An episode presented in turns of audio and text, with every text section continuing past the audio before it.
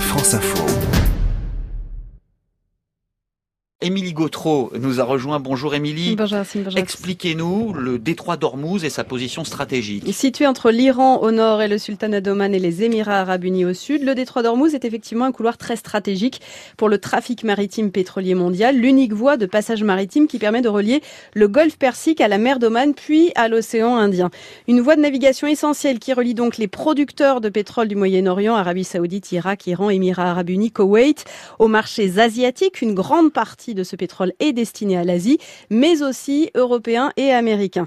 Par le détroit sont transportés en moyenne plus de 18 millions de barils de pétrole par jour, ce qui représente un tiers du pétrole transporté par voie maritime dans le monde, ainsi que du gaz naturel liquéfié en provenance notamment du Qatar. Le détroit est étroit, peu profond.